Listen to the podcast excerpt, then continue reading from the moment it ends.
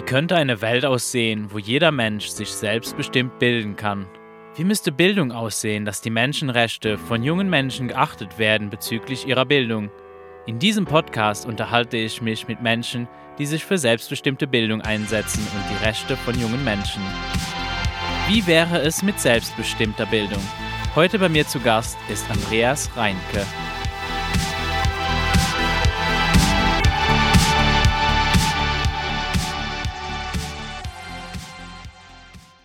Heute bei mir zu Gast ist der Andreas Reinke.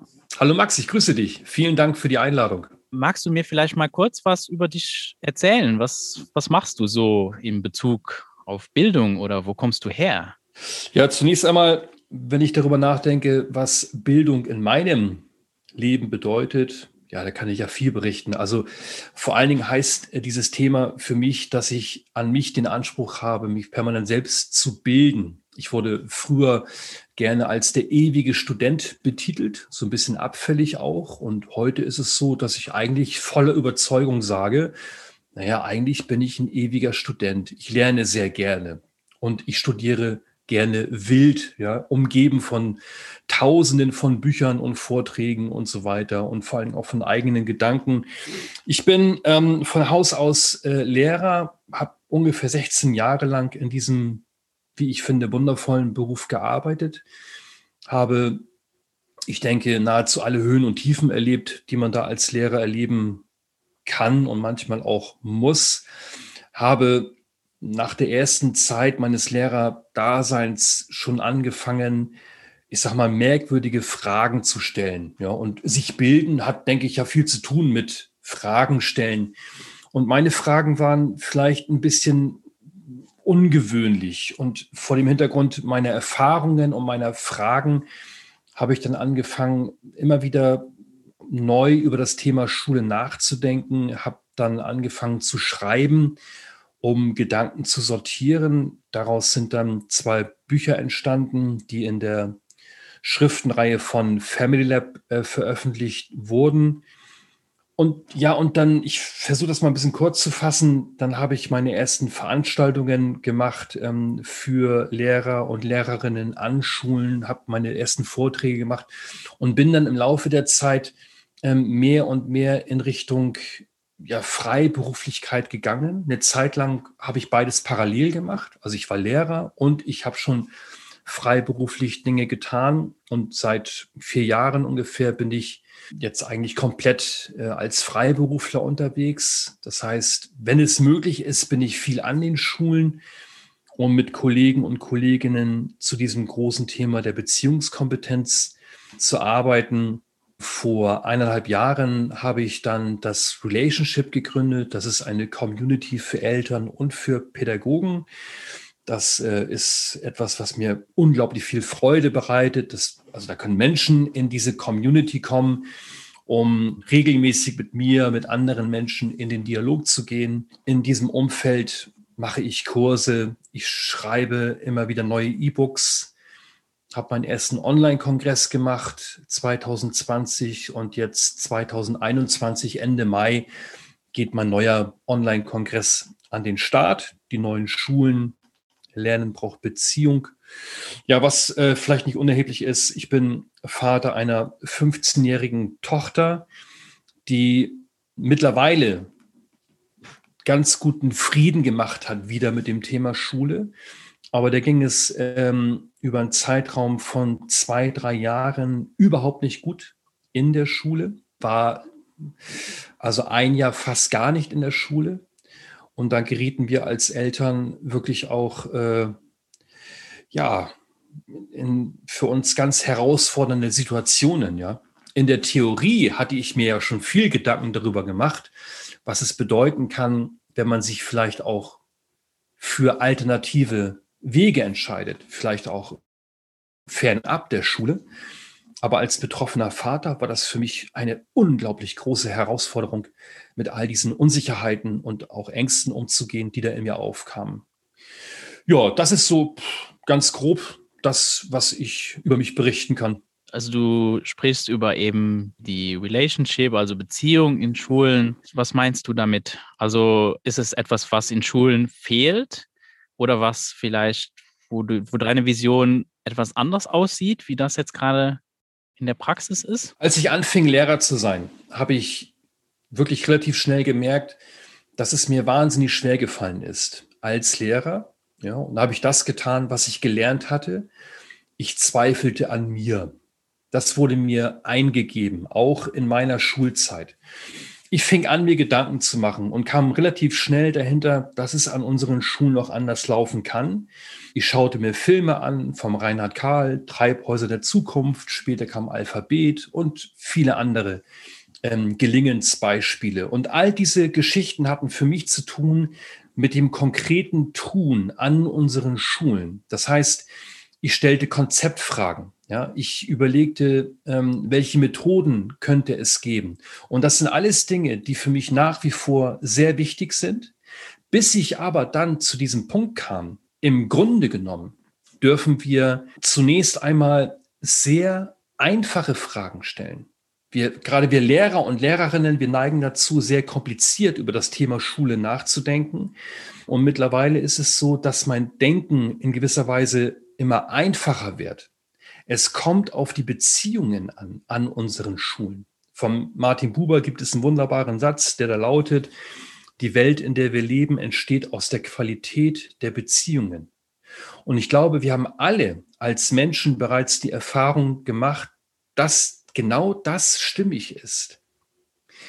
Ich kann mich auch an einer ganz stinknormalen Schule relativ wohlfühlen, wenn ich als Kind, als Jugendlicher auf Lehrer und Lehrerinnen treffe, die mich meinen, die in der Lage dazu sind, sich für mich als Mensch zu interessieren. Und während ich das sage, ist mir vollkommen klar, da stecken so viele Widersprüche drin. Ja, ich treffe auf Menschen, die sagen, gleichwürdige Beziehungen in diesem Zwangskontext Schule sind eigentlich gar nicht möglich. Und ich sage, jein. Theoretisch hast du recht. Und trotzdem ist es so, dass es an unseren Schulen bisweilen diesen einen Lehrer gibt, die eine Lehrerin, dieser eine Mensch, der einen Unterschied macht, weil er dich, Max, im Alter von neun Jahren sehen kann, dir die Hand reicht, sich für dich interessiert, dich ernst nimmt, dich wirklich respektiert. Ein Mensch, der in der Lage dazu ist, dir einen Besuch in deine Erlebniswelt abzustatten. Dann verändert sich alles, ja. So. Und mein Wunschtraum ist eigentlich, ach, der ist so riesengroß, aber der hat eben auch damit zu tun, dass ich mir Schulen wünsche, an denen Erwachsene arbeiten, die wirklich beziehungskompetent sind, und diese Erwachsenen können ihre Beziehungskompetenz auch wirklich leben. Denn das muss ich immer noch hinzufügen. An den meisten Schulen, an den meisten Traditionsschulen, zumindest bei uns in Deutschland, sind die Strukturen nicht so geschaffen, dass es, sage ich mal, einfach wäre, in einen guten Kontakt zu kommen. Unsere Schulen sind geprägt von Druck, Angst, Hektik und Stress. Ja, und wenn ich wenn ich jetzt darüber hinausgehend noch darüber nachdenke, kann ich mir auch eine, eine Welt, ein Leben ohne Schule vorstellen. Ja, durchaus. Kann ich mir durchaus. Wenn ich mir die Bedürfnispyramide von dem Maslow anschaue, dann steht da nichts von Schule. Ja, also Schule ist ja kein Grundbedürfnis. Aber Schule könnte gleichzeitig auch ein wundervoller Ort sein, an dem Bedürfnisse tatsächlich kennengelernt werden können ausgekundschaftet werden können. Und das hat mit einer, äh, mit einer wie auch immer gearteten Kuschelpädagogik überhaupt nichts zu tun. Also nach wie vor, und dann höre ich erstmal auf, versprochen, ich glaube an die Idee Schule, wenn es uns, den Erwachsenen, den Verantwortlichen gelänge, das Menschsein wirklich wieder zu entdecken und ernst zu nehmen. Ja, du hast es äh, vorher ein, ein, ein bisschen angesprochen, eben strukturell äh, sind Schulen nicht unbedingt so organisiert, dass es sehr einfach ist, in so eine Beziehung, wie du sie beschreibst, zu gehen für den Lehrer. Ich denke auch, dass der Lehrer ja selbst auch in diesen Strukturen eine solche Beziehung auch nicht unbedingt erlebt mit seinen Vorgesetzten oder mit dem Schulamt und so weiter, sondern ist eher ein, ein Ausführer von Lehrplänen. Es gibt so viele Erwartungen von Eltern, von, von den äh, Schülern selbst, von der, vom Staat, vom Schulamt, von wechselnden Politikern. Ja, da ist es gar nicht mal so einfach, in so einem Rahmen eben so eine individuelle Beziehung einzugehen. Und da ist immer eine große Frage, die, die ich auch sehr gerne stelle, besonders eben an Menschen, die in Schulen gearbeitet haben und das erlebt haben strukturell. Sind Schulen demokratisch? das ist eine wunderbare Frage. Jetzt könnte man natürlich tief einsteigen in die Frage, was ist eigentlich Demokratie? Und da könnte man sicherlich sehr sachlich auch etwas benennen. Ja? Demokratie ist und so weiter und so fort.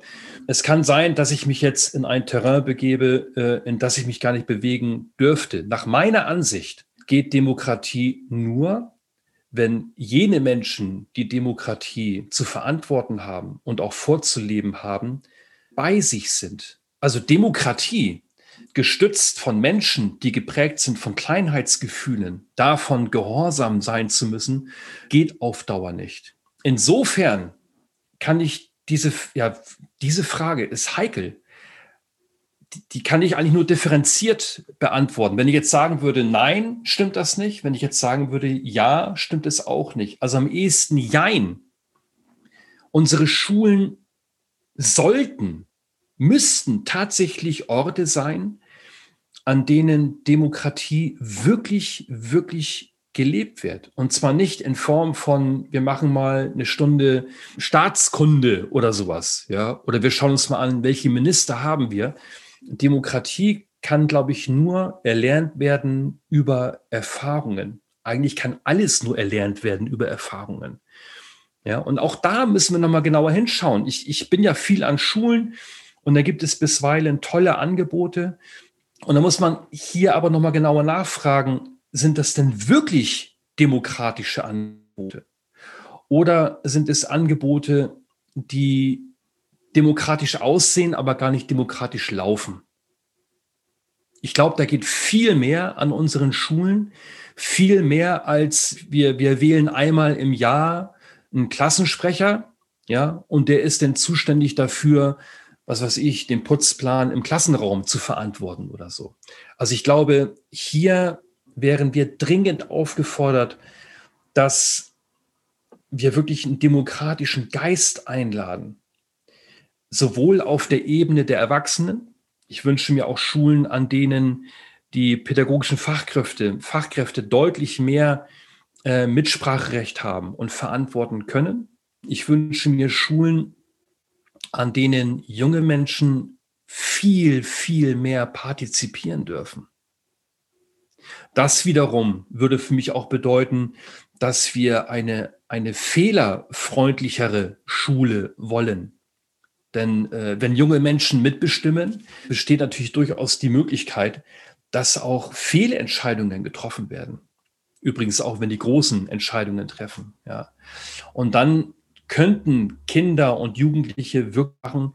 Ja, es kann auch schiefgehen, es können äh, Fehler passieren, wir können uns auf den Holzweg begeben ähm, und daraus, daraus lernen wir. Die Frage ist wirklich heikel, ja, schwierig zu beantworten. Dann habe ich noch eine heikle Frage, weil du auch das, das Wort Verantwortung. Wer sollte denn eigentlich die Verantwortung tragen, um sich zu bilden? Oder wer kann diese Verantwortung überhaupt tragen? Die Frage ist nicht nur heikel, die ist geil. Also, weil das eine Frage ist, ähm, zu der wir uns auch auf dem Relationship ständig, ständig austauschen. Ja, also wenn man jetzt das große Thema Gehirnforschung aufmachen würde, dann müsste man ja aus meiner Sicht zu der Erkenntnis gelangen, dass ich als Lehrer dein Lernen nicht verantworten kann. Das geht gar nicht. Ja, weil wir Menschen selbstregulierende Systeme sind. Und wenn uns, wenn wir Lehrer und Lehrerinnen allein diesen Gedanken wirklich verinnerlichen könnten, der da lautete, ich bin eben nicht verantwortlich für dein Lernen, dann würden wahrscheinlich sehr viele Lehrer und Lehrerinnen rufen, was ist denn das für ein Quatsch? Und andere pädagogische Fachkräfte würden erstmal tief durchatmen weil sehr viele von uns, die wir an den Schulen arbeiten, stehen unter einem unglaublichen Druck, weil da diese Überzeugung ist, ich bin zuständig dafür, dass du jetzt in Mathematik und zwar innerhalb der nächsten zwei Tage dieses Thema bearbeitest. Und wenn du das nicht machst, dann bin ich entweder schuld oder du bist ein Depp. Ja? Und dann entstehen Probleme und da sind wir meilenweit davon entfernt, wieder in, in konstruktive Beziehungen zu gehen. Ich bin nicht verantwortlich für dein Lernen, egal ob du sieben bist oder 15. Ich bin verantwortlich für andere Dinge. Ich bin verantwortlich dafür, dass die Raumatmosphäre stimmt. Wir wissen heute, dass jedes Lernen zustandsspezifisch ist. Man könnte auch sagen, das sagt der Gerald Hüther immer, jedes Lernen ist ein Beifanglernen. Ja, also wir lernen die Gefühle mit, die Zustände, in denen wir uns befinden, während wir uns einem Lerngegenstand zuwenden. Insofern bin ich als Lehrer, als Lehrerin ähm, hauptverantwortlich für den sogenannten Duft in der Bäckerei, für das Raumklima. Ich kann nicht gut lernen, wenn das Klima schlecht ist. Das ist nicht möglich. Dann lerne ich schlechtes Klima, aber ich lerne nicht Mathematik oder sonst irgendwas. Dafür bin ich zuständig. Ich bin verantwortlich für die Qualität der Beziehungen. Ich bin als Lehrer verantwortlich dafür, was in mir passiert. Ich muss sehen können als Lehrer, ah, jetzt regt sich gerade wieder dieser Druckmacher-Gedanke in mir, dass ich zuständig bin für dein Lernen. Ja? so. Ich bin verantwortlich dafür, dass ich sozusagen wie ein Gärtner für gute Umweltbedingungen sorge. Ja? Wasser, Erde, Licht und so weiter. Und dann kann es gelingen. Dann kann Lernen passieren. Aber ich kann das Lernen nicht machen. Und ich habe schon viele Kollegen und Kolleginnen erlebt, die in dem Moment, als sie so ein Denken für sich zulassen konnten, ein Denken, was ja also erforscht ist, das ist jetzt keine Privatmeinung eines Verrückten, das ist ja ein erforschtes Wissen, was wir haben darüber, was, was Lernen ausmacht. Kollegen und Kolleginnen sind unglaublich erleichtert, wenn sie sich endlich von diesen elendigen Gedanken verabschieden dürfen. Ich bin verantwortlich für dein, für dein Lernen. Ich bin es nicht. Nun ist es ja so, dass, also mindestens ist das meine Beobachtung, wenn ich mir jetzt Schulen heutzutage so angucke, dann äh, scheint es mir, dass diese Erkenntnis, die du gerade beschreibst, wohl nicht sehr viele Leute da machen, besonders nicht äh, in Schulbehörden, wobei auch da ich bemerke, dass es durchaus solche Ansätze immer mal wieder gibt. Aber im Großen und Ganzen, wenn ich mir eben die Praxis davon anschaue, es kommen auch manchmal so Worte vor. Äh, da werden so Begriffe aus dieser Forschung benutzt von mhm. Schulbehörden, dass eben ja Lernen eben auch wesentlich mehr ist wie dieser Stoff. Äh, aber in der Praxis erscheint es mir doch eher so, dass noch viel mehr Druck aufgebaut wird und noch viel mehr Verantwortung von dem Menschen, der eigentlich ja da äh, seine Bildung erfahren soll oder sich eben bilden, der frei sich mhm. bilden da soll, oder können sollte, diese Freiheit nicht so wirklich erfährt, sondern dass immer mehr Druck von außen kommt und alles sehr reguliert ist, auch nach der Schule, auch um die Schule rum. Mhm. Also ich meine, wir steuern ja eher in eine Richtung von Ganztagsbetreuung, wo irgendwie alles reguliert ist von Erwachsenen, die sich irgendwelche Programme und Methoden ausdenken, um dich jetzt zu diesem Lernen da, um das irgendwie zu manipulieren. Was ist deine Meinung dazu oder was beobachtest du? Ja, das ist, ähm, das ist komplex. Du würdest ja das ja nicht erfragen, ja, wenn es darauf äh, auch wieder einfache Antworten geben könnte. Und trotzdem versuche ich das mal für mich einfach zu halten und vielleicht auch dadurch für uns. Mir fällt bei dem, was du gerade gesagt hast, ein Begriff ein, den ich gehört und übernommen habe von Wolf Bündig. Dieser Begriff lautet Normopathie. Bezogen auf den Schulkontext meine ich jetzt damit, es läuft vieles an unseren Schulen, weil es so läuft, weil es normal ist, weil es seit Ewigkeiten so ist, wie es ist. Es ist so normal geworden, dass sehr viele Menschen gar nicht mehr hinschauen. Ja, das ist so ein bisschen wie mit den beiden Fischen, die durch den Ozean schwimmen. Und da kommt einer und sagt, und wie ist es im Wasser? Und die Fische antworten, welches Wasser? Es ist, es ist normal, es fällt nicht mehr auf. Insofern würde ich behaupten, das sind festgefahrene Dinge, die da passieren. Ja, ganz breite Autobahnen, die seit Jahrzehnten letztlich angebahnt wurden. So. Und natürlich gibt es äh, an vielen Orten, übrigens auch an staatlichen Schulen, manche Bestrebungen, die laufen unter dem unter Aspekten wie zum Beispiel Potenzialentfaltung und Selbstwirksamkeit. Und wenn man dann aber hinschaut, dann, dann muss man manchmal echt grinsen, ja, weil dann ist Potenzialentfaltung oder Selbstwirksamkeit, also soll denn stattfinden, so nach dem Motto, liebes Kind, du kannst jetzt entscheiden, ob du diesen Arbeitsbogen löst oder den anderen Arbeitsbogen. Und das ist ja keine Put, das ist das gleiche in grün, nur ein bisschen netter, ein kleines bisschen freundlicher. Es gibt sehr gute Nachrichten. Das kann ich behaupten, weil ich eben viel unterwegs bin. Also ich war viel unterwegs, muss ich ja mittlerweile sagen. Ähm, aber vor allem auch deswegen, weil ich mit vielen pädagogischen Fachkräften im Gespräch bin. Wir müssen unterscheiden zwischen der Institution Schule und den Menschen, die vor Ort arbeiten. Und ich weiß, das kann ich wirklich mit Bestimmtheit sagen, es gibt unfassbar viele Lehrer, Lehrerinnen, angehende Lehrkräfte, die es anders machen wollen. Die haben aus meiner Sicht genau diese Werte, die diese Haltung der Gleichwürdigkeit ausmachen. Die sind eigentlich im tiefen Vertrauen. Die wollen loslassen. Die wollen Demokratie an die Schulen holen. Die wollen selbstbestimmtes Lernen und so weiter, wollen sie ähm, etablieren. Ja, und dann kommen sie halt in Umgebungen, in denen Schule normal läuft. Und jene Kollegen und Kolleginnen, die wirklich in der Lage dazu sind, da etwas zu bewegen, das sind Künstler und Künstlerinnen. Das sind wirklich, also das sind für mich Helden, die an ganz stinknormalen Schulen dafür sorgen, dass da wirklich etwas geht.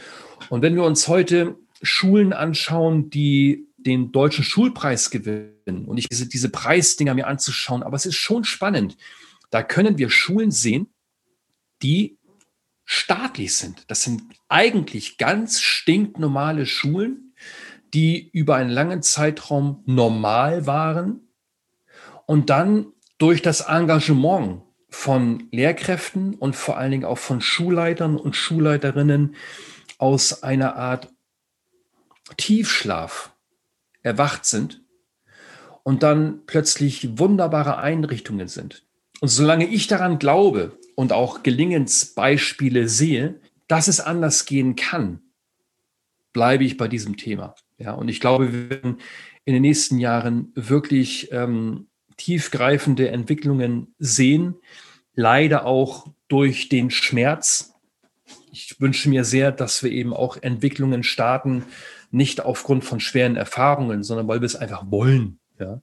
Aber ich glaube, dass wir in wenigen Jahren deutlich mehr Flexibilität an unseren Schulen vorfinden und dann, dann kommen wir irgendwann auch in diesen Bereich, den wir dann wirklich mit einem guten Gewissen ähm, mit dem Begriff Inklusion also beschreiben dürfen.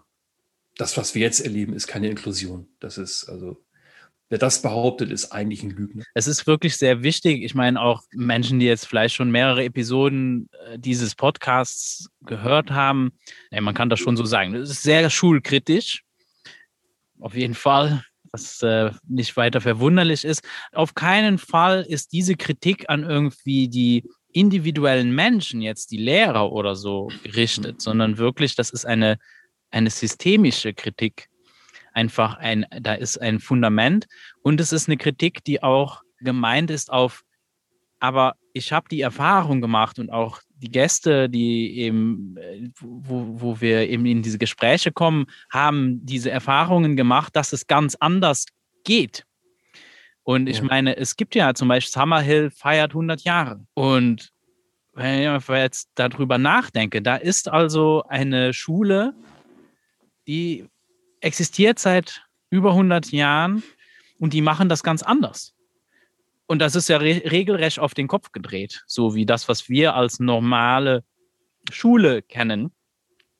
Sondern es ist eine Schule, wo die jungen Menschen mitbestimmen, wo du das Recht hast, Nein zu sagen. Du musst in keinen einzigen äh, in keine einzige Unterrichtsstunde besuchen unter Zwang. Das machst du freiwillig, das suchst du dir aus. Und wenn du den ganzen Tag draußen spielen möchtest, dann kannst du dies tun. Oder ein anderes Beispiel eben die Sudbury Valley, wo natürlich dann auch eben der Name des Podcasts eben, der baut ja dann auf die Forschungsarbeit von, von Peter Gray auf, eben das Self-Directed Education, äh, die ja auch eben den Ursprung hat, diese Forschungsarbeit zu gucken, ja, aber Moment mal, hier ist eine Schule, wo äh, es keine Lehrer in diesem Sinne gibt und wo es tatsächlich diese Beziehungen da sind auf Augenhöhe und wo Menschen nicht gezwungen sind, in irg irgendeinen Kurs zu machen und das funktioniert. Aber warum? Und ich meine, das ist ja das, was mhm. dann Peter, Leute wie eben Forscher wie Peter Gray dann beschäftigt haben, aber und auch die Welt weil ich meine, auch wenn, wenn man Peter Gray zuhört, für ihn war das ja auch normal, so wie wir Schule kannten. Und dann hat er diese andere Perspektive kennengelernt, diese andere Sicht, diesen anderen Weg. Und das ist natürlich unendlich faszinierend. So, das sind ja jetzt Dinge, die sind, da gibt es ja viel Erfahrung. Und wie du auch vorher gesagt hast, ich meine, das ist mittlerweile wissenschaftlich, also das, da gibt es Studien dazu, das ist empirisch belegt, da kannst du das ist ja nicht einfach irgendwas, was wir uns jetzt hier mal ausdenken, ohne dass irgendjemand der Erfahrung gesammelt hätte. Oder dass es eben Menschen gibt, die so, so aufgewachsen sind in solchen Kontexten. Und die Erfahrung ist, dass es da sehr viele Probleme, die wir so in Schulen kennen, die sehr viel Zeit in Anspruch nehmen, in Schulen einfach gar nicht gibt. Und dass trotzdem der, der Lernerfolg da ist und dass es da keine messbaren Unterschiede. Ich meine, das ist zum Beispiel auch etwas, was einfach sehr faszinierend ist. Menschen aus Sudbury-Schulen oder Summerhill gehen genauso viel studieren, haben genauso viele äh, Diplome oder sonst irgendwas und haben erfolgreiche Leben, obwohl sie eigentlich alles machen, anders machen, wie, äh, ja, ich meine, das normale Schulsystem uns eigentlich weiß machen will. Meine eigentliche Frage, worauf ich hinaus will, ist, warum werden diese Erfahrungen mehr oder weniger ignoriert oder, oder, oder finden nicht mehr Anklang in, in der Debatte über was Schule sein kann und auch was die Rolle eines Lehrers ist oder eben Erwachsenen im Leben von jungen Menschen, wenn es um Bildung geht. Ja, also zunächst einmal will ich noch kurz ähm, eine, also eine kleine, aber mir ganz wichtige Sache vorausschicken. Ähm, vielleicht sogar zweigeteilt. Also erstens gibt es ja nicht diesen, diesen einen äh, Weg, ja, also dies, diese eine Schule, die jetzt eine Blaupause wäre für alle anderen Schulen oder so. Wenn ich, wenn ich da kurz nur, also ich meine, Summerhill ist nicht ein einziges Jahr das gleiche. Ja. Oder ja. Sudbury. Das ist ja das Spannende, dass die ja jedes Jahr anders sind und sich neu erfinden. Ja, genau. Und ähm, da wünschte ich mir übrigens auch, dass wir alle miteinander versuchen, unseren Blick in den Blick zu nehmen. Wir versuchen ja vielerorts Schulen zu entwickeln aufgrund des Defizits. Ja. Das gelingt nicht und deswegen müssen wir Schule so machen. Ich glaube, wir müssen eher in die Richtung kommen, dass wir uns Gelingensgeschichten anschauen, ganz breit gefächert, um dann zu gucken, okay, was kann das jetzt auch für uns bedeuten? Was weiß ich, an diesem Schulstandort. Es gibt tatsächlich auch relativ normale Schulen, an denen es den Menschen gut geht. Es gibt auch besondere Schulen, Schulen in freier Trägerschaft, da geht es den Menschen scheiße. Das muss man auch bedenken, ja. Auf jeden Fall. Also, was, was passiert da? Ja, und da komme ich so ein bisschen auf Hattie zu sprechen. Da bin ich wirklich ähm, der Auffassung, auch aufgrund meiner Erfahrungen, hier kommt es so entscheidend darauf an, was sind das für Erwachsene, die in Beziehung treten mit jungen Menschen. Ja, du hast es eben angesprochen, was für ein Lehrer- und Lehrerinnen Selbstbild haben wir eigentlich? Ja, das ist unfassbar spannend, darüber nachzudenken. Und solange wir, die pädagogischen Fachkräfte, noch sozusagen überzeugt sind von, von dieser klassischen Lehrkraft, die sich durchsetzt, die Macht ausüben muss, die sich nicht die Butter vom Brot nehmen lassen muss und so weiter, solange werden wir auch immer wieder in diese Machtkämpfe hineingeraten. Und gleichzeitig sind wir die Hauptverantwortlichen. Wir sind nicht, und das ist für mich so eine Art Demokratieverständnis, wir sind an unseren Schulen bitte nicht an allen Stellen gleichberechtigt. Das hielte ich für ein Missverständnis. Für die Qualität der Beziehungen bin ich als Lehrer, als Lehrerin vollumfänglich verantwortlich. Für meine Grenzen und Bedürfnisse bin ich vollumfänglich verantwortlich.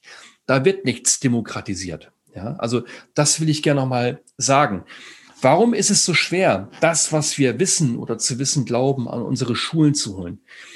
Wie gesagt, einerseits ist da dieser große Punkt der Normopathie. Es läuft seit vieler, seit vielen Jahren so, wie es läuft. Was wir auch nicht vergessen dürfen, ist, dass wir ja durchaus viele Eltern haben, die sich auch auf den Weg gemacht haben, die auch in so eine neue Richtung gehen wollen. Aber wir haben auch sehr, sehr, sehr, sehr viele Eltern, die Angst vor Veränderung haben. Ja, wir haben das in Deutschland an vielen Stellen erlebt, äh, vor einigen Jahren in Hamburg. Da ging es darum, eine wirklich weitreichende Veränderung anzubahnen. Man machte einen Volksentscheid, also jetzt sinngemäß. Und dann wurde diese Weiterentwicklung abgewählt. Es war nicht gewollt, ja. Also hier war Demokratie in diese Richtung gegangen. Ein weiteres Problem oder eine weitere Herausforderung sehe ich darin, dass es für Lehrer und Lehrerkontext, in dem sie sich bewegen, sehr, sehr, sehr schwierig ist, etwas anders zu tun als bisher. Warum? Weil eben wir in einer Zeit leben, in der es nicht mehr nur, ich sage es mit Anführungszeichen, nicht mehr nur den Schülern und Schülerinnen schlecht geht, oder vielen zumindest. Es geht auch den pädagogischen Fachkräften an den Schulen teilweise hundeelend. Ja, wenn man sieht, wie viele Lehrer heute aussteigen, das ist eine Katastrophe. Das ist eigentlich nur die Kehrseite von Schulabstinenz.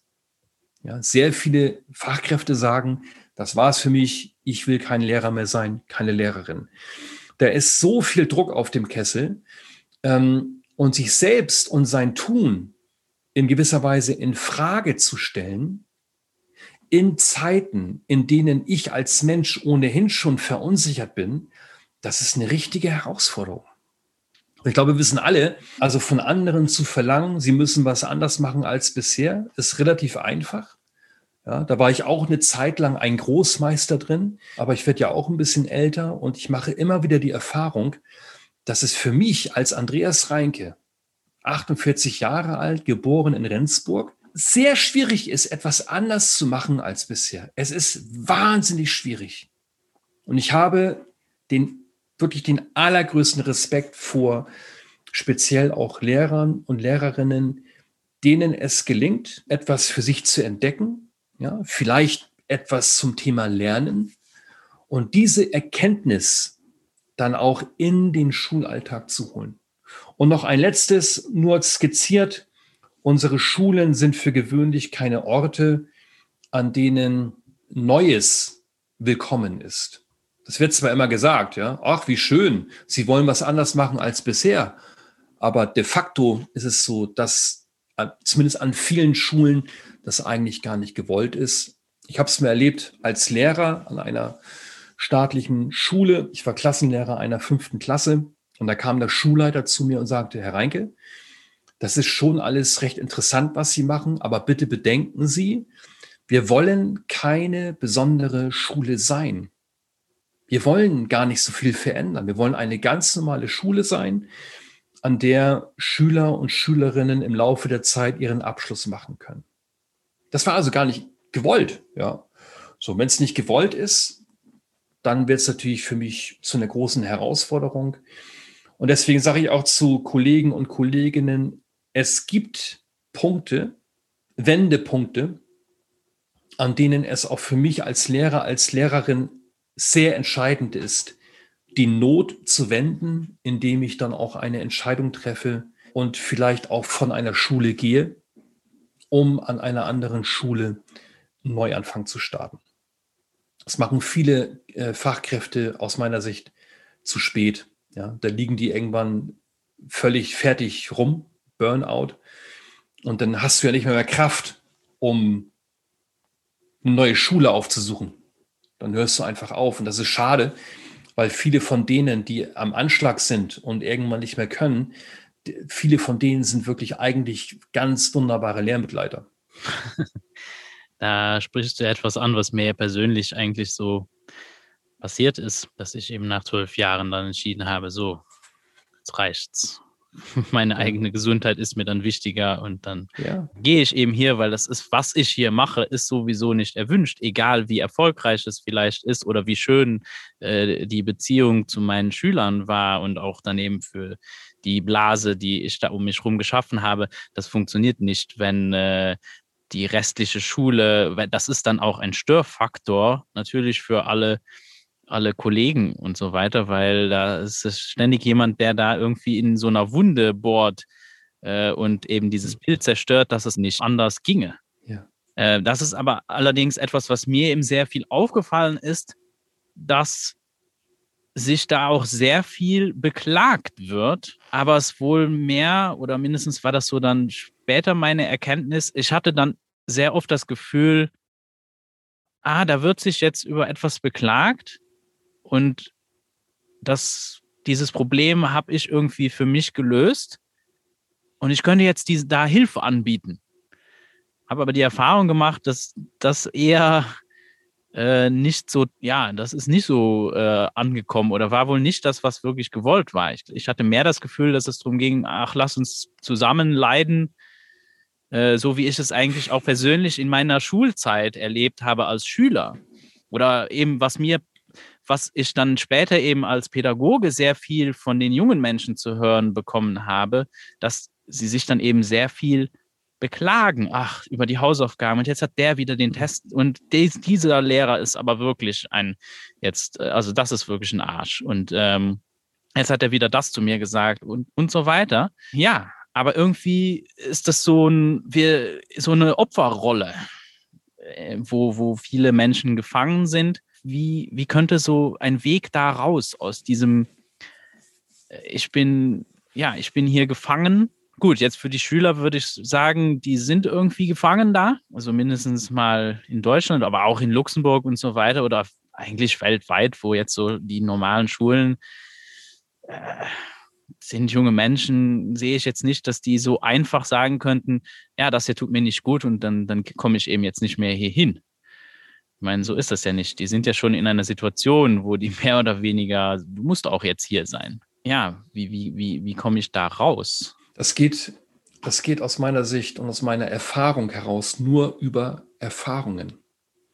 Also das ist ja so ein bisschen, finde ich, so paradox in unserer Welt heute. Also insgesamt paradox. Wir, wir stehen ja vor unglaublich großen Herausforderungen, ja, wirklich auch vor Problemen. Ähm, aber diese bekommen wir ja nicht gelöst, indem wir im alten Jammermodus unterwegs sind. Ich glaube, gerade jetzt wäre es so wichtig, dass wir, die Erwachsenen, ich nenne es immer, den eigenen Blick in den Blick nehmen, um dann vielleicht mit einer anderen Energie auf die Herausforderungen zuzugehen. In der Schule, was, was kann das in der Schule bedeuten? Ich sage es mal so, wenn ich an den Schulen bin, um mit ganzen Teams zu arbeiten, und ich frage am Anfang einer Veranstaltung, liebe Leute, erzählt doch mal, was, was hier gut gelingt, ja, was sind äh, die Stärken der Schule, was sind äh, ihre Stärken. Da weißt du, was passiert. Da passiert gar nichts. Da ist erstmal Ruhe. Die Menschen sind es nicht gewohnt, über das Gelingen zu sprechen, etwas Positives von sich zu berichten. Warum? Weil da auch ganz, ganz alte, eingefleischte Glaubenssätze, Kindergelübde am Wirken sind. Ja, also diese ganzen alten Dinger, die da in uns drin stecken, was weiß ich, ähm, nimm dich mal nicht so wichtig, ja, oder dir geht's wohl noch zu gut, ne, so in der Art. Das sind Sachen, die stecken ja uns in den Knochen. Insofern bin ich auch der felsenfesten Überzeugung, dass Schulentwicklung nur dann gelingen kann, wenn das einhergeht mit einer Form der wertschätzenden Biografiearbeit. Ich kann nicht mit diesem negativen Zeug in mir im Außen etwas Friedvolles gestalten. Die Byron Katie sagte mal, ein Lehrer der Furcht kann keinen Frieden in die Welt bringen. Also ungefähr hat sie das so gesagt. Und dem kann ich zu 100 Prozent zustimmen. Ja, also hier drin dürfen wir es befrieden, um dann auch im Außen auf eine andere Art und Weise wirksam zu sein.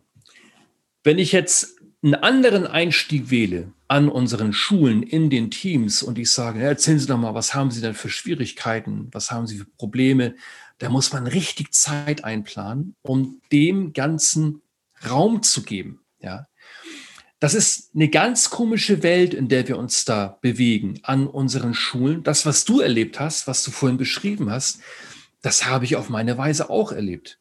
Ja, und habe ich immer festgestellt, das ist schräg, was da teilweise passiert, weil auch gerade jene Kollegen und Kolleginnen, die sich beschweren, die jammern, die immer sagen können, was alles nicht gut läuft, die Eltern von heute, die Schüler sind auch nicht mehr das, was sie mal waren. Gerade diese Kollegen und Kolleginnen haben oft ein ganz besonderes Standing an unseren Schulen.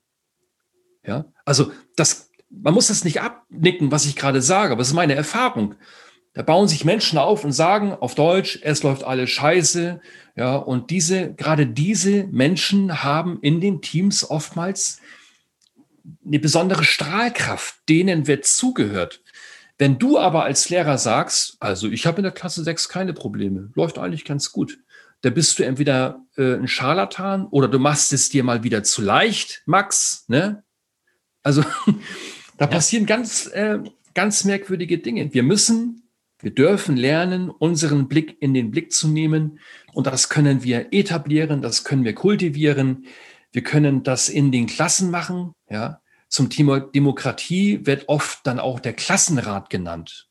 Ist ein wunderbares Instrument, aber damit ist nicht geklärt, ob ich einen anderen Duft in der Bäckerei in die Klasse bekomme. Ich habe das so oft erlebt, dass in einem Klassenrat auch wieder nur gejammert wurde und gemeckert und der hat und die hat und das war alles Mist und so weiter. Das, so wird's nicht besser, ja. In einem Klassenrat dürfen natürlich auch kritische Dinge benannt werden, aber da geht es vor allen Dingen auch darum, dass wir uns mit Wertschätzung begegnen, dass wir sagen können, mir ging's in dieser Woche auch gut, ja, und ich möchte mich bei dir bedanken dafür, dass, ja, schön, letzte Woche mit dir das Projekt zu machen. Solche Dinge. Ja, also eine andere Energie bekommen wir nicht, indem wir irgendwas einfach mal beschließen. Ja, ab heute haben wir eine andere Energie. Das ist ja Blödsinn. Ja, wir müssen den alten Schulgeist vom Thron jagen und dann dürfen wir einen anderen Schulgeist einladen. Und das geht nur über Erfahrungen. Ich meine, ich hatte jetzt die Chance, mich mit zwei jüngeren Menschen zu unterhalten. Und da in dem Gespräch, das, das, das, ich muss einfach jetzt daran denken, einfach die Erfahrung, die äh, eben zum Beispiel Selva in ihrem Interview geteilt hat, weil sie eine Demo, sie hat eine demokratische Schule erlebt und da ist eine ganz andere Energie. Das ist einfach eine Erfahrung, die sie gemacht hat, wenn sie darüber spricht. Das ist so eine positive Erfahrung. Und sie kann eben dann wirklich erzählen, was da alles funktioniert, kann auch benennen, warum es an der staatlichen Schule nicht funktioniert hat oder was eben der Unterschied ist. Konnte es vielleicht in dem Moment nicht, aber mittlerweile, weil sie das dann wohl irgendwie auch beschäftigt hat, eben da die Worte zu, zu, dazu zu finden, was ist denn dieses Gefühl? Und, und es braucht aber diese Erfahrung, das, das würde ich auch mal für, für mich persönlich einfach, die Erfahrungen, die ich machen durfte, einfach weil ich diese Welt kennenlernen durfte. Wie sieht es denn aus, wenn Menschen selbstbestimmt sich bilden? Und das ist etwas völlig anderes, auch, auch, als, auch aus der Sicht des Lernbegleiters. Einen Workshop geben für junge Menschen, die erfahren durften, dass sie verantwortlich sind für ihre Bildung und dass sie auch verantwortlich sind für, für das, was sie tun. Das ist nämlich noch so eine andere große Sache. Ich meine, so ein, ein großer Teil der Lehreraufgabe ist oft Klassenmanagement, eben Disziplinsprobleme. Na, die fallen völlig weg, wenn ich Menschen habe, die die Erfahrung gemacht haben, hey, Moment, dafür bin ich selber verantwortlich, eben, dass es uns hier gut geht. Wenn ich hier Theater mache, dann, dann geht es mir nicht gut und dann geht es auch dem Rest der Menschen nicht gut. Und es ist nicht die Rolle oder unbedingt die Aufgabe des Erwachsenen, mich jetzt hier zu regulieren, sondern das kann ich selber. Das macht eine ganz, ganz, ganz andere Energie und ist eben dann für mich als, wie gesagt, als Lernbegleiter dann, ja, das ist wie Ferien haben. Da hast du eigentlich ja. kaum was zu tun. Da bist du einfach nur da, wenn du gebraucht wirst. Und für den Rest kannst du Teil der Gemeinschaft sein und altersgemischt, das ist auch so eine Sache. Das ist so toll, mit altersgemischten Gruppen zu arbeiten, weil da auch wieder diese Energie, da kommen diese Erfahrungen rein.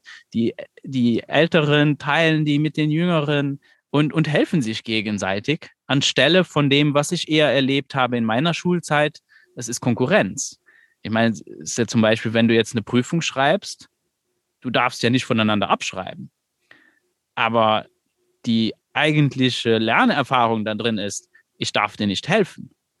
Und das ging in meiner Schulzeit so weit, dass später in der Oberstufe, oh je, wir haben unsere Hausaufgaben, dann hat die Hälfte der Klasse die Hausaufgaben nicht gemacht. Und dann war so der Klassenkonsens, na, dann lass uns sagen, wir haben die alle nicht gemacht, um ja. uns zu helfen. Aber dann, dann, war öfters mal einer dabei, ah, ich habe sie dann trotzdem gemacht. So, und dann hattest du diese Konkurrenzsituation geschaffen, wo, ja, der stand natürlich sehr gut beim Lehrer da, aber alle anderen wurden natürlich dann bestraft. Tja. Hm. Und, und das, und da merkt, und jetzt so im Nachhinein erkenne ich, das sind die Lernerfahrungen, das sind die Erfahrungen, die wir da als junge Menschen an den Schulen gemacht haben. Das ist das, was uns vermittelt wurde. Ich habe keine Ahnung, was ich in Mathe gelernt habe, aber daran kann ich mich erinnern, hm. was ich jetzt gerade erzählt habe. Ja, ja. Absolut, ja. Also es gibt ja sowas wie einen geheimen Lehrplan, ja. Also es gibt Lehrpläne in Mathematik und Deutsch und so weiter. Aber das, was wir wirklich mitnehmen aus dieser ganzen Schulzeit, hat ja mit ganz anderen Dingen zu tun. Wie sehe ich mich? Wie sehe ich dich? Ja. Wir lernen an vielen Stellen äh, einen Konkurrenzkampf, der natürlich in unserer Welt dann auch irgendwie gewollt ist. Ja. Wir lernen uns durchzusetzen und so weiter und so fort. Und ich wünschte mir, dass wir zumindest viele, viele andere Lernerfahrungen zulassen wollen, ermöglichen. Ich wünsche mir, dass die Großen auf das Wie achten. Wie gehe ich mit dir in Beziehung? Ja, wie, mal angenommen, nochmal zum Thema Verantwortung. Mal angenommen, ich stelle jetzt für mich fest, okay, ich bin nicht verantwortlich dafür, dass ähm, die zwölfjährige Tina Bruchrechnung lernt. Ich bin da nicht verantwortlich für. So, das ist ja schon mal ein Schritt, wie ich finde. Jetzt ist aber entscheidend, wie gehe ich damit um, was ich herausgefunden habe. Ich kann jetzt zu Tina gehen und sagen, weißt du was, mach deinen Scheiß doch alleine. Das ist jetzt deine Verantwortung. Du wirst schon sehen, was du davon hast. Mein Gott nochmal, wenn du meinst, keine Hausaufgaben machen zu müssen, dann mach doch alleine, mach wie du meinst. Die Verantwortung ist bei ihr, aber gekoppelt an Scham, an Schuld, an Druck. Ich kann aber auch zu Tina gehen und sagen, Tina, weißt du was? Ich habe was festgestellt. Das ist für mich so toll. Und das hat damit zu tun, dass ich der Meinung bin, dass du ab sofort für Mathe selbst zuständig bist. Du schaffst das. Und weißt du was? Ich verrate dir was. Ich bin so gut in Mathematik. Da guckt mich Tina schon an, als hätte ich ein LSD-Problem. Ich bin so gut in Mathematik, dass du mich jederzeit fragen kannst, wenn du ein Problem hast. Alles Gute. Das ist eine, also das jetzt überspitzt beschrieben, ja, aber es ist eine völlig andere Ausgangssituation. Wenn ich in einer offenen Lernumgebung, die so aussehen kann oder so aussehen kann, in mir als Mensch durchdrungen bin von Misstrauen, dann wird das nichts in dieser offenen Lernumgebung. Es kann nur dann gelingen, wenn ich im Reinen bin, wenn ich, wenn ich darauf vertraue, dass junge Menschen auch durch meine Unterstützung ihren Weg gehen. Dann kann ich mich wirklich entspannen, dann kann ich das machen, was du vorhin beschrieben hast. Ja, dann sitze ich da und dann kann ich das machen, was eigentlich unser Job ist. Der Jürgen Reichen nannte es, das war der Begründer vom Lesen durch Schreiben, der nannte es früher das qualifizierte Nichtstun. Also weg von dieser Lehrerrolle, ich sage jetzt an, was zu tun ist. Und wenn nicht, dann hinzu beobachten, sich entspannen, wirklich mehr etwas sehen. Also als der klassische Lehrer, ich, ich kriege nichts mehr mit. Ich bin nur beschäftigt mit meinen Plänen und mit der Frage, was ich tue, wenn meine Schüler und Schülerinnen nicht funktionieren. In der Haltung, in der vertrauensvollen Haltung des Lernbegleiters, des nichtstuenden Lernbegleiters, kann ich genießen. Und das brauchen junge Menschen. Die brauchen die Erfahrung, da sind Erwachsene, da sind Eltern, da sind Lehrer und Lehrerinnen, die finden das offensichtlich gar nicht so schlecht, mit mir irgendwie zusammen sein zu können und zu beobachten, was ich alles so mache. Das baut so unendlich auf. Und dann kommen wir als Menschen auch irgendwann wirklich wieder in diesen Wurzeln- und Flügelmodus. Ich kann nur dann Flügel entfalten und äh, losfliegen, wenn ich gleichzeitig auch gut angebunden bin, aber nicht in der Schuld und nicht in der Scham, sondern im Vertrauen, im Zutrauen. Ja, und ja, da mache ich jetzt mal einen Punkt und trinke was. ja, das ist ja das Schöne. Eben dieses Vertrauen. Ich meine, das kommt auch bei mir immer wieder, wenn, wenn, wenn ich darüber spreche. Ist das eigentlich so die Kernaussage? Ins Vertrauen gehen. Sich selber vertrauen ist erstmal notwendig, damit ich eben auch anderen vertrauen kann. Und das Tolle ist, wir können das. Wir ja. können das, wir haben alles in uns drin. Und es, es ist eben ein Prozess, denke ich, vielleicht fällt es auch deswegen vielen Menschen schwer, dass sehr wenige von uns als junge Menschen dieses Vertrauen erleben durften. Hm. Weil klar, wir sind durch Schule, Schulen gegangen, die doch wohl, die ja eher sehr methodisch und strukturell, die mit Scham arbeiten, mit Druck, mit Konkurrenz. Ja. Ja, und das ist, ja, genau, wie du, wie du das so schön genannt hast, eben der, der, der geheime Lehrplan, der nicht so ausgesprochen wird. Ich hätte ja lieber, der, der Lehrplan wäre tatsächlich das, was so am Anfang in den Mission Statements so immer steht, eben Potenzialentfaltung. Und aber dass es nicht einfach nur leere Worte sind, sondern dass man sich wirklich anschaut, was ist denn damit gemeint? Und was braucht mhm. es nachher wirklich? Und es wird sich sehr viel darauf fokussiert, dieser Schulstoff, auch, auch jetzt gerade sehr aktuell, ist eine, eine, eine Diskussion, die, ja, die mich etwas nervös macht, so, oh nein, jetzt haben, waren die Schulen geschlossen, jetzt haben die so viel Lernstoff verpasst. Das müssen wir mhm. nachholen. Und dabei wissen wir, das sind ja Studien, die haben Schulen selber durchgeführt. Wir wissen, dass zwei Jahre nach einem Abitur Menschen zwischen fünf und zehn Prozent vielleicht noch wissen. Also, mhm. das ist ja unglaublich wir darüber nachdenken, wie wichtig dann dieser Lernstoff denn, den, den wir auf so ein hohes Podest gestellt haben, der Lernstoff, das ist wahrscheinlich das Unwichtigste, was in Schulen irgendwie auf dem Plan steht. Der Lernstoff. Und auch besonders, wann? Wann muss ich lesen lernen? Wann mache ich Mathe? Auch da wieder die Forschung zeichnet da ein ganz anderes Bild, wenn man sich mal, wenn man die Perspektive wechselt. Da gibt es eine tolle Studie von Harriet Pattison und Alan Thomas. Die haben sich das Lesen lernen angeguckt und eben Menschen, die eben dann nicht zur Schule gehen, äh, was dann ja als Unschooling bekannt war oder bekannt ist, was Leute als Unschooling bezeichnen, wenn du eben ohne Lehrplan dann äh, homeschoolst, dass die ja trotzdem lesen lernen. Oder eben auch in Sudbury-Schulen oder in Summerhill, die lernen ja trotzdem lesen. Da ist interessanterweise äh, Sudbury, da, der Daniel Greenberg hat gesagt, ja, aber hier ist noch niemand rausgegangen und konnte nachher nicht lesen und schreiben. Das können Mainstream-Schulen halt nicht von sich behaupten. Ja, dass, dass das trotzdem stattfindet und dass die Norm bei zwölf Jahren liegt. Also, dass das überhaupt nicht ungewöhnlich ist, dass du erst mit zwölf lesen lernst, zum Beispiel. Und das hat viel mit eben wieder diesem Vertrauen zu tun. Dass man darauf vertrauen kann, wenn der Mensch bereit ist dazu, dann wird er das auch lernen, weil er es ja auch braucht. Es ist ein Teil unserer Kultur. Ich mache mir wenig Sorgen um Lesen lernen.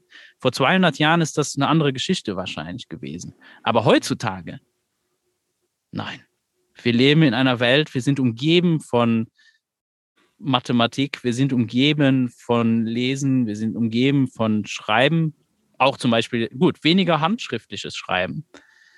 Das ist zum Beispiel eigentlich nur noch exklusiv mehr oder weniger ein Schulfach ist, aber rein praktisch in alltäglichen Leben, außer jetzt Leute, die irgendwie künstlerisch unterwegs sind und gerne eben handschriftlich Dinge schreiben, eigentlich ja kaum jemand macht. Ja, also es gibt ja immer ein Was und ein Wie. Ja, und wir wissen heute, das wissen wir eigentlich aus der Kommunikationsforschung, dass maximal 20 Prozent, wahrscheinlich eher weniger, auf der reinen Was-Ebene abläuft, auf der Sachebene. Ja, also deutlich mehr, 80 Prozent plus X passieren auf der Wie-Ebene, auf der Prozessebene. So, und das gilt für mich auch für das Lernen an sich. Jetzt haben wir das Was, zum Beispiel lesen lernen oder schreiben lernen oder Mathematik oder keine Ahnung was. So, für mich reicht es eben nicht zu sagen, dass Schüler und Schülerinnen eines Tages lesen, schreiben und rechnen können, also das Was beherrschen, sondern dass sie einen freudvollen Zugang zu diesen Was-Themen gewonnen haben. Ich, mir wurde oft vorgeworfen in meiner Lehrerzeit, dass ich zu wenig auf die, auf die Sachen achten würde, ja, auf die Fachinhalte, auf die Lehrpläne. Und da habe ich zu den Eltern gesagt, also ja, es kann sein, dass manche Schüler mit mir als Lehrer erst in der dritten Klasse lesen lernen oder in der vierten Klasse. Aber eins kann ich Ihnen sagen, bei mir gibt es die Möglichkeit, Lesen als etwas Schönes zu erfahren. Schreiben und rechnen, ja, aber nehmen zum Beispiel dann nie wieder ein Buch in die Hand. Viele Menschen sind sehr intelligent und können mit Zahlen umgehen und machen eigentlich im späteren Leben nur Scheißkram damit. Man kann nämlich sehr intelligent sein und sehr fachkompetent und sehr destruktiv handeln. Also hier, das Wie ist unglaublich wichtig. Ja, schreiben lernen. Also wenn, also, dass ich heute so viel schreibe, ist eigentlich ein Wunder. Und das habe ich nur für mich entdeckt über viele, viele andere Erfahrungen. Ja, wenn ich, wenn ich also in meine Schulzeit schaue, das Schreiben, das war doch, das war doch ein Albtraum immer nur diese, diese roten Diktate zurückbekommen und so weiter. Ich habe Schreiben gelernt, aber Schreiben war für mich ein Albtraum. Und ich träume heute noch manchmal davon, dass ich vor Mathematikaufgaben stehe oder sitze und, und keinen Lösungsweg weiß. Ganz, ganz viel Angst haben wir gelernt in jungen Jahren und mit dieser Angst rennen wir heute eben auch als Erwachsene durch die Gegend, zum Beispiel als Lehrer und Lehrerinnen an unseren Schulen. Ja, und viele Lehrer und Lehrerinnen haben genau die Angst, die auch junge Menschen haben. Die haben Angst davor, dass es nicht reicht, dass sie nicht stimmen, dass sie äh, ausgeschlossen werden, dass sie absteigen und so weiter. Und auch deswegen überanstrengen sich sehr viele pädagogische Fachkräfte heute auch. Ja, und gerade eben diese Überanstrengung führt dann oft zu den Problemen, wo man dann eigentlich davor Angst hatte. Genau richtig. Ja klar, weil wenn ich in dieser Überanstrengung bin, wenn ich in diesem Überlebensmodus bin, dann geht irgendwo nur noch das Gewohnte. Ja, das nennen wir auch die archaischen Notfallprogramme, Fight, Flight, Freeze. Da sind wir nicht mehr kreativ. Da machen wir noch das, nur noch das, was wir reflexartig tun. Ja, und das beantwortet auch ein bisschen deine Frage von vorhin warum es so schwierig ist, äh, wirklich etwas zu verändern an unseren Schulen, weil wir oftmals gar nicht in diesem Modus sind. Wir stehen so sehr unter Druck, dass wir darauf angewiesen sind, das Gewohnte zu tun. Das Ungewohnte würde uns noch mehr verunsichern. Ja, ich habe sehr oft das Gefühl, dass was es eigentlich bräuchte, wäre wirklich mal einen Schritt zurückzunehmen und zu beobachten, mal wieder sich die Chance mhm. zu geben, das zu erfahren. Und das ist eben etwas, was mir passiert ist, wo ich mich dann irgendwann, und jetzt kann ich es benennen, ich habe jetzt Worte dafür. Ich meine, das darf man ja auch mhm. nicht vergessen. Das ist durchaus erstmal angsteinflößend, wenn, du, wenn man sich anguckt, okay, aber da gibt es jetzt einen Haufen Forschung, die alles in Frage stellt, woran du bis jetzt geglaubt hast. Und ich denke, wenn du ja ohne dass du dir die Zeit nimmst, mal zu beobachten und da auch ja, gnädig mit dir selber bist, eben dich selber da nicht verurteilst. Einfach mal sich das angucken und dann stellt man fest, gut, das ist zwar vielleicht viel Zeug, aber eigentlich ist es gar nicht so kompliziert. So, das Buch sieht vielleicht dick aus, aber wenn ich mir einfach die Zeit nehme und mal jungen Menschen beim Spielen zugucke, ohne dass ich einschreite und da manipuliere, einfach nur zugucken und wirklich beobachten, da kann ich so viel lernen und so viel Erfahrung machen. Und wenn ich dann mit diesem neuen Blick vielleicht dann mal etwas lese, was Dinge in Frage stellt, dann ist es vielleicht auch leichter und weniger schmerzhaft, das auch anzunehmen. Ich meine, du, du bist ja dann auch mit Family Lab. Ich meine, Jasper Juhl ist unheimlich inspirierend. Ja. Auch für mich im, im Leben gewesen, seine Bücher, die er schreibt. Und das sind alles Dinge. Die Dinge, die er beschreibt, die kannst du sofort, du kannst sie lesen und du kannst sie sofort erfahren, wenn du dir die Zeit nimmst und einfach mal guckst. Richtig. Und ich habe selbst die Erfahrung gemacht, dass durch dieses Hinschauen, durch zum Beispiel Bücher vom Jesper Juhl oder auch von anderen, wie soll ich sagen, es geht ja nicht darum, etwas grundsätzlich Neues zu lernen, sondern es, für mich ging es ganz oft darum, mich zu erinnern. Ja. Mich daran zu erinnern, was ist eigentlich mein, was sind eigentlich meine Haltungen? Weil vieles von dem, was ich auch als Lehrer machte äh, und später auch als Vater, das war das, was man so tat als Lehrer oder als Vater. Aber es war gar nicht wesensgemäß. Ja, und dann las ich eben auch Jesper Juhl und andere und dachte, ach ja, so bin ich. Das sind so Erfahrungen, da merke ich auch in, in Lehrer- und Lehrerinnen-Weiterbildungen, da gibt es manchmal diese Momente, in denen ich wirklich erspüre, ah, jetzt blüht da, jetzt blüht da ein Mensch wieder auf. Der erinnert sich daran, warum dieser Mensch einst überhaupt in Erwägung gezogen hatte, diesen Beruf zu ergreifen. Ja. Nochmal was zum Thema der Weiterentwicklung oder der Veränderung. Ja, das ist ein Riesenproblem, dass heute Weiterentwicklung, Veränderungen einhergehen mit, aha, das, was ich dann vorher gemacht habe, war wohl alles Mist. Und das tut unglaublich weh. Ich denke manchmal darüber nach, wenn jetzt irgendein Mensch um die Ecke käme, um mir, Andreas Reinke, zu sagen, dass all das, was ich in den letzten 17, 18 Jahren für mich gedacht und entwickelt habe, dass es alles Quatsch ist. Und dieser Mensch könnte das auch beweisen aufgrund von Studien. Der könnte sagen, also Reinke, das mit der Gleichwürdigkeit, ja, hast du ja gut gemeint, aber mittlerweile gibt es Studien, die genau belegen, das stimmt alles nicht. Da würde ich ja nicht zu diesen Menschen sagen, oh, wie wunderbar. Ich habe nur auf dich gewartet. Weißt du, kannst mir folgen. Ich lebe jetzt mittlerweile in, in der ehemaligen DDR. Ne? Ich komme eigentlich aus dem Westen, aus Schleswig-Holstein in, in, in Deutschland und lebe mittlerweile in den neuen Bundesländern. Und ich, ich bekomme das hier mit, diese Stimmung. Hier gibt es sehr, sehr, sehr, sehr viele Menschen, die 20, 30 Jahre lang in einem System gelebt und gearbeitet haben, mehr oder weniger davon überzeugt, dass es richtig ist. Aber die haben irgendwie alles gegeben, um es gut zu machen. Dann kam da eine Wende und völlig unvorbereitet wurde diesen Menschen eigentlich gesagt, wisst ihr was, das war alles scheiße. Das war alles Mist. Natürlich rennen diese Menschen und die Kinder von diesen Menschen jetzt mit Kleinheitsgefühlen sehr enttäuscht durch die Gegend und versuchen sich, das ist eine These, die muss ja nicht stimmen, versuchen sich eigentlich permanent unbewusst zu rächen, weil der Schmerz sitzt unglaublich tief. Ja, also zurück zur Schule, wenn es darum geht, Menschen, also pädagogische Fachkräfte vielleicht, ja, wie kann da Weiterentwicklung gehen? Da denke ich an diese drei Begriffe von dem Gerald Hüther. Man kann Menschen letztlich nur einladen, ermutigen, inspirieren. Man kann etablierte Lehrkräfte nicht instruieren, dann würde man ja genau das tun, was man in der Schule nicht mehr will. Das ist auch ein großer Challenge von dem, was ja, was, was ich auch jetzt hier so mache oder was wir jetzt auch hier machen in diesem Gespräch. Ich meine, wir stellen ja auch Sachen in Frage. Ja. Und ich merke auch eben, dass ja, die Interviews, die Sachen, die man sammelt, die Studien, die sind ja nicht da, um Menschen zu verletzen. Man möchte ja gerne eine Erfahrung teilen, die man gemacht hat.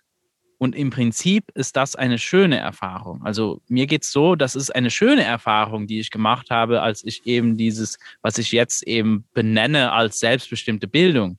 Aber du hast es mhm. vorher auch so schön gesagt, es ist eher ein Erinnern. Ich erinnere mich wieder, wie es sich angefühlt hat für mich als junger Mensch. Wie mhm. Lernen für mich sich angefühlt hat. Und das ist, glaube ich, auch etwas, was sehr wichtig ist, nochmal klarzustellen. Selbstbestimmte Bildung, also Self-Directed Education, was Peter Gray beschreibt, ist kein pädagogisches Konzept. Das ist keine Methode. Es beschreibt etwas, was da ist. Und er macht ja da einen Unterschied. Er schreibt es klein. Das ist das, was wir sowieso machen. Das ist das, was Gerald Hüther auch beschreibt, was Neurologen äh, beschreiben. Das ist einfach, wie wir lernen. Wir lernen immer selbstbestimmt. Das geht wahrscheinlich nicht anders. Oder mindestens ist das jetzt unser Wissensstand, dass wir als Menschen selbstbestimmt uns bilden. Immer. Immer zu. Und wenn ich es jetzt groß schreibe, das ist eben das, was Peter Gray dann beschreibt oder was er erforscht hat, ist, was passiert denn jetzt, wenn es so einen Ort gibt wie eben Sudbury Valley oder eben egal, wo das stattfindet, wenn Erwachsene einen Rahmen geben. Und das ist genau das, was ich auch höre, was du beschreibst und wieso das auch bei mir eben mitschwingt und ich mich da sehr wohl fühle bei dem Gedanken, bei dieser Vision. Wenn Erwachsene in Beziehung gehen mit jungen Menschen und eben die begleiten auf ihrem Weg, ins Vertrauen gehen. Das ist exakt das, was da beschrieben wird. Und alles, was er nur gemacht hat, ist eine Liste machen, äh, was kann das denn unterstützen? Und das nenne ich jetzt Self-Directed Education, großgeschrieben. So, so habe ich also eine Art Rahmenbedingung geschaffen. Wie nachher die Methode darin aussieht, ist ja völlig individuell. Das ist zum mhm. Beispiel auch etwas, was, wenn ich jetzt in der ja, mich mit Menschen, die sich dann Freilerner nennen oder so, oder wo dann Diskussionen kommen, was ist denn jetzt ein echter Freilerner? Oder auch in der Unschooling-Community, das ist so ein bisschen die, die, das ist ein bisschen dasselbe. Das ist ein echter Unschooler oder Radical Unschooling. Das muss so sein. Dann wird es auf einmal eine Methode. Und das ist was völlig Richtig. anderes. Da wird auf einmal ausgeschlossen, dass ein Mensch entscheiden könnte, ich möchte gerne in eine Schule gehen. Weil mir gefällt, mir gefällt der Andreas, der macht das toll. Ich möchte gerne zum Andreas gehen und bei dem das lernen. Warum nicht? Und deine Methode ist, wie auch immer sie gerade dann ist. Oder vielleicht gibt es einen formellen Kurs irgendwo. Und ich möchte mhm. gerne mit diesem mich bilden. Das ist genauso selbstbestimmt. Und das ist eben das Spannende, finde ich, dass es eigentlich Methodiken oder Didaktik nicht wirklich ausschließt. Das Einzige, was wirklich ändert, ist, wer ist verantwortlich und der Erwachsene muss in Beziehung gehen, damit mhm. er das auch wirklich unterstützt und den jungen Menschen ernst nehmen. Das heißt, eben die, diese Pyramide, die du, wo ich vergessen habe, ich vergesse immer, wie der Typ heißt, der, die Bedürfnispyramide, was ja auch da beschrieben wird, wo diese auch erfüllt werden, diese Bedürfnisse.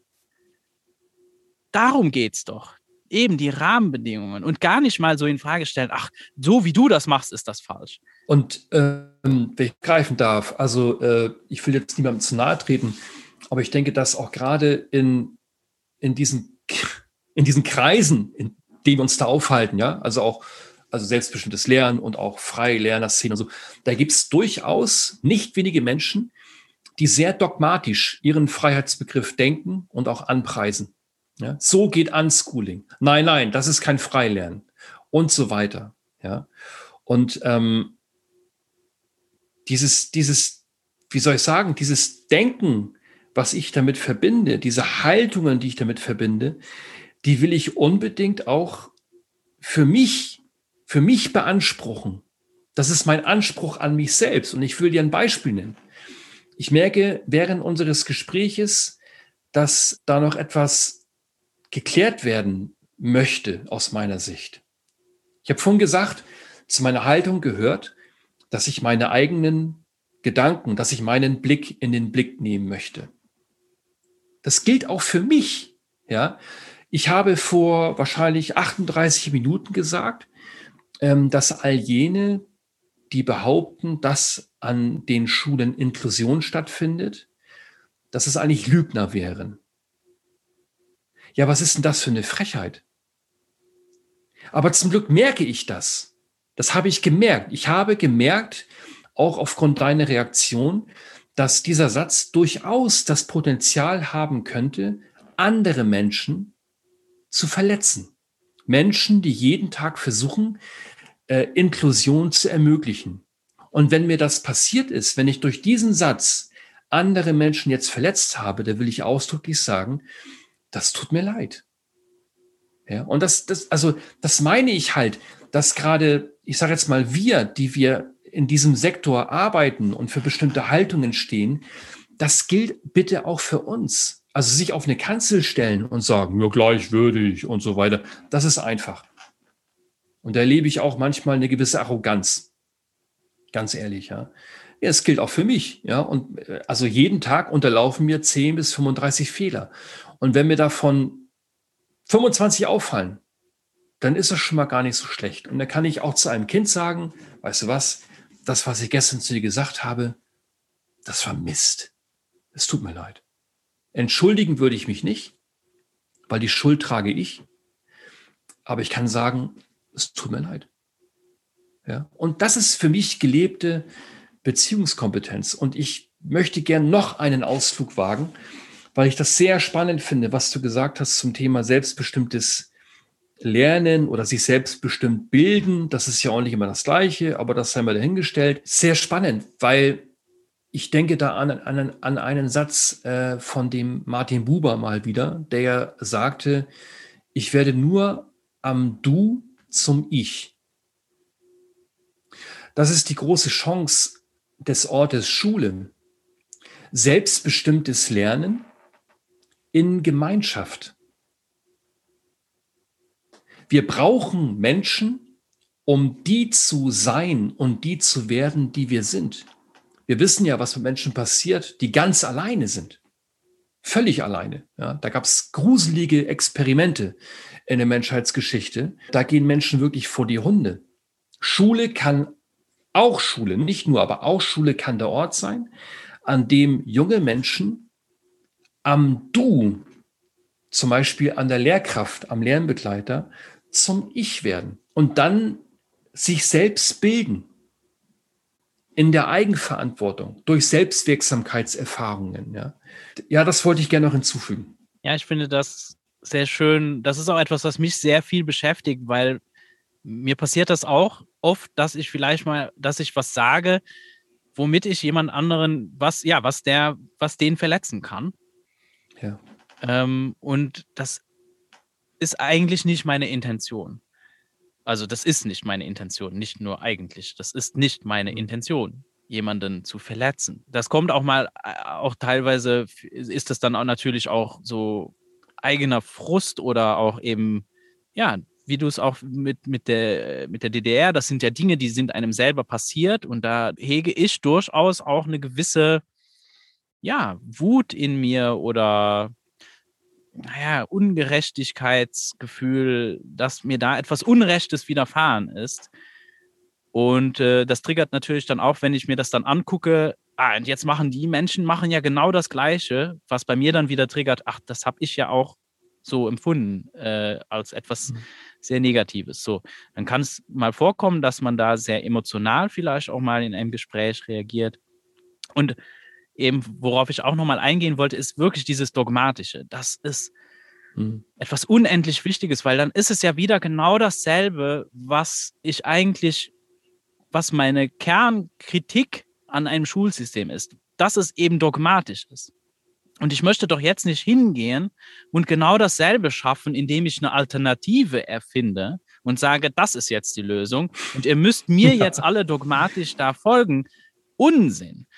Äh, oft werde ich auch missverstanden dadurch, dass ich eben in einem Verein arbeite, wo wir über die Möglichkeit des Homeschoolings informieren, hm. dass ich also deswegen den Homeschooling verteidigen würde oder so.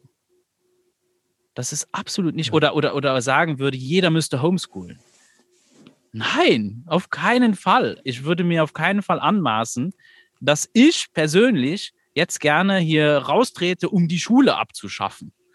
Das ist ein Quatsch, äh, äh, für eine Energieverschwendung. Auf keinen Fall. Wenn die Schule sich selber abschafft, weil Menschen da nicht mehr hingehen wollen und weil sie die nicht mehr brauchen, kann ich mir durchaus, wie du ganz am Anfang auch mal gesagt hast, eine Welt vorstellen jenseits der Schule. Aber eben, da hast du auch äh, was ganz Wichtiges gesagt, eben nicht losgelöst von Gemeinschaft, von der Community. Mhm. Und das ist eine, eines der sehr wichtigen Punkte, die eben Peter Gray beschreibt. Eine, eine Gemeinschaft. Es braucht eine Gemeinschaft. Und es braucht Erwachsene, die eben Helfer sind und nicht Richter. Nicht die ja. ständig den ganzen Tag bewerten. Das braucht es nicht, damit wir äh, zu selbstbewussten Menschen heranwachsen, die ihr Potenzial entfalten. So, damit kann einfach jeder gleich aufhören, egal wo er ist als Lehrer. Es ist einfach nur äh, eben darauf aufmerksam machen, guckt euch das an. Ich gucke mir das auch an. Und wir sollen alle, das ist ein Anspruch, den ich an mich habe. Und eben dann auch, wenn ich mit jemandem darüber spreche, vielleicht ein Anspruch, den ich dann stelle an seine Rolle, wenn jetzt jemand eben so eine Rolle einnimmt als Lehrer oder eben auch die Rolle einer Struktur Schule. Das ist durchaus, denke ich, auch angebracht, da zu sagen, hey, aber dann erwarte ich auch gewisse Dinge, weil sonst wird es dem nicht gerecht, mindestens wenn, wenn eben Behauptungen aufgestellt werden wie Potenzialentfaltungen und so. Und das sollte eben auf keinen ja. Fall dogmatisch sein und individuell. Das heißt, nur jeder Einzelne kann. Ich habe in meiner ganzen Karriere als Musiklehrer habe ich nicht einen einzigen Schüler erlebt, der gleich war wie der andere. Also wäre es absurd, wenn mein Unterricht bei jedem Schüler gleich ausgesehen hätte. Natürlich nicht, weil der ist davon abhängig, welche Menschen da sind, welche Gemeinschaft herrscht. Und das ist im Endeffekt ja, die Lernerfahrung, wie sie stattfindet. Wie sieht die Gemeinschaft aus? Und wie können wir diese zulassen, dass es auch eine Gemeinschaft ist? Wie an dem Beispiel, was ich aus meiner Schulzeit erlebt habe. Wenn eine Atmosphäre geschaffen wird, wo du gegeneinander auf, ausgespielt wirst, ja, dann findet keine Gemeinschaft statt. Ja, das könnte das, nee, nee, das, dann, dann wäre ich ja eher geneigt zu sagen, dann lass das lieber mit den mit den Sitzkreisen und mit den gemeinsamen Veranstaltungen. Also es hängt davon ab, in welcher Geisteshaltung wir in der Gemeinschaft zusammen sind. Ja, ich will dir ein Beispiel nennen, um, um das auch mal so ein bisschen bodennah zu machen, weil Lehrer und Lehrerinnen oftmals da sehr theoretisch und abstrakt drüber nachdenken. Also wenn ich, ich hatte sehr gute Jahre als Lehrer, ja, auch in einer offeneren Lernumgebung. Wenn ich an meine Zeit denke, an einer Schule, in der ich offener Unterricht gestalten durfte, das war so gewollt, ja.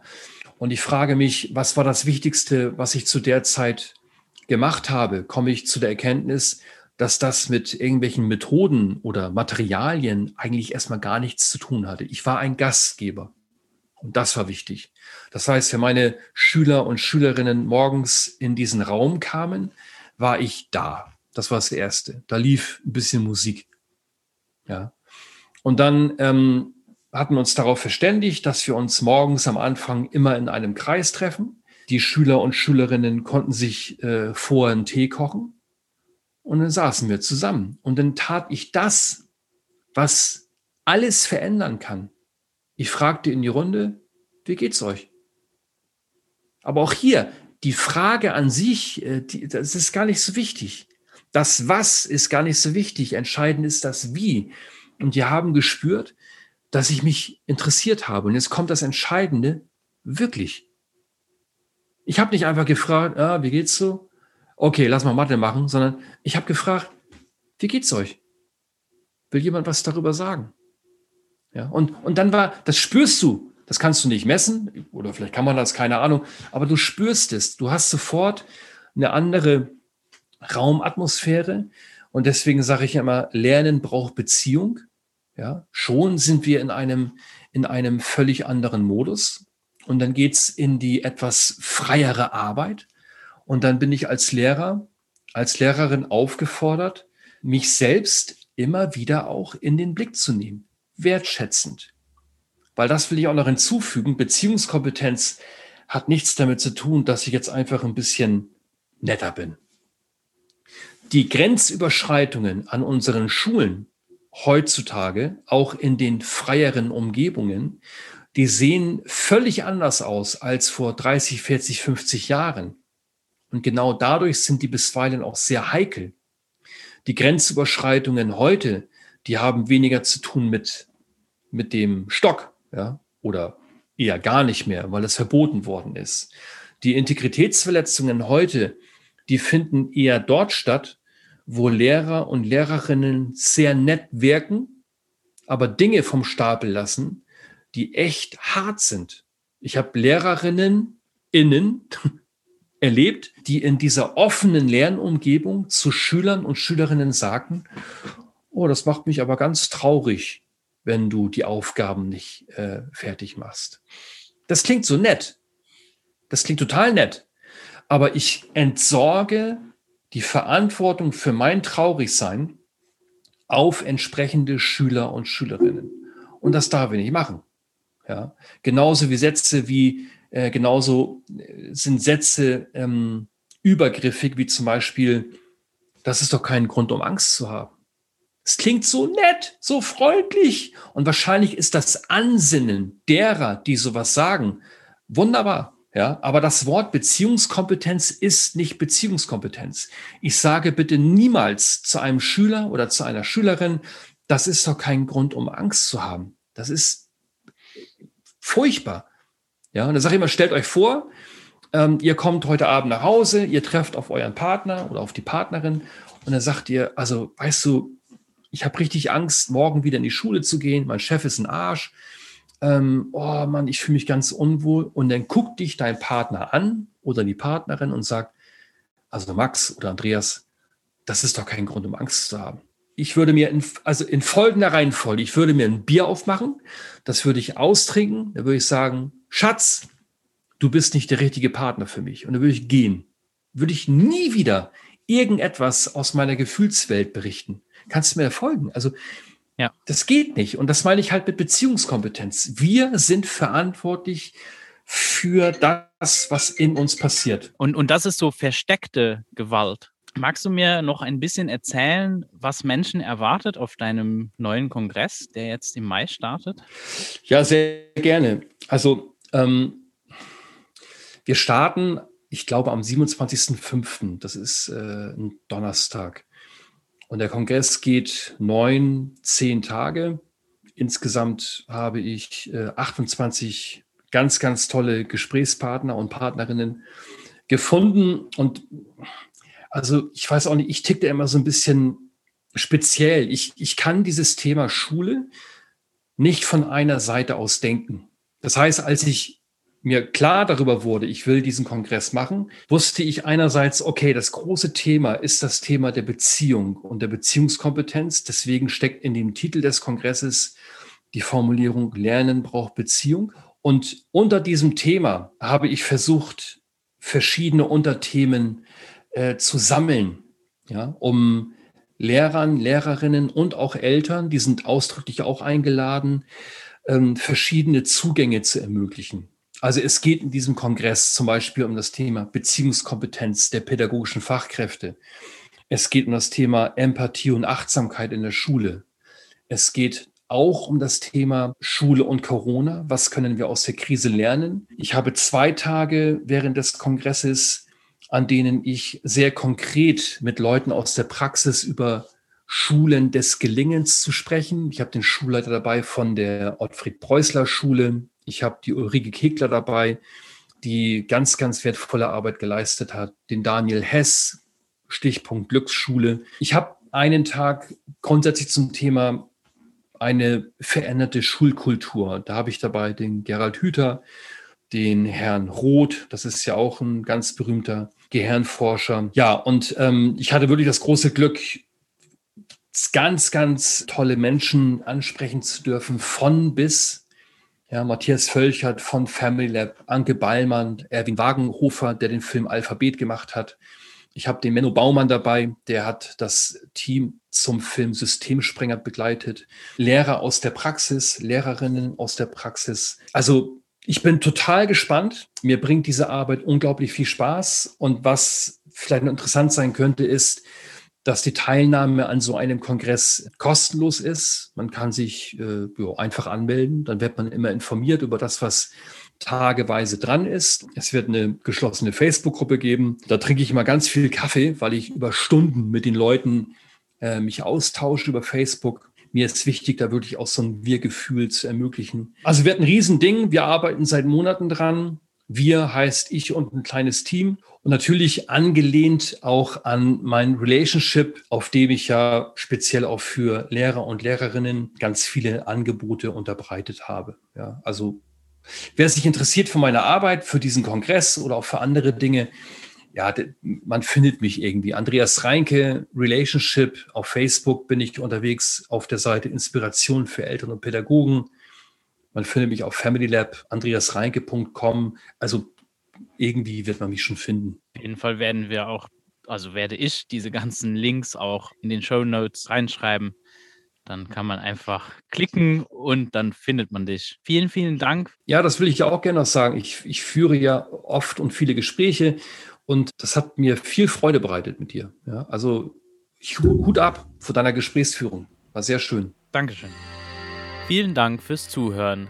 Du findest den Podcast auch auf Facebook als selbstbestimmt sich bilden und auf Telegram t.me slash whataboutsde, wo du gerne einen Kommentar oder Like hinterlassen kannst. Ich freue mich über dein Feedback. Bis zum nächsten Mal bei Wie wäre es mit selbstbestimmter Bildung?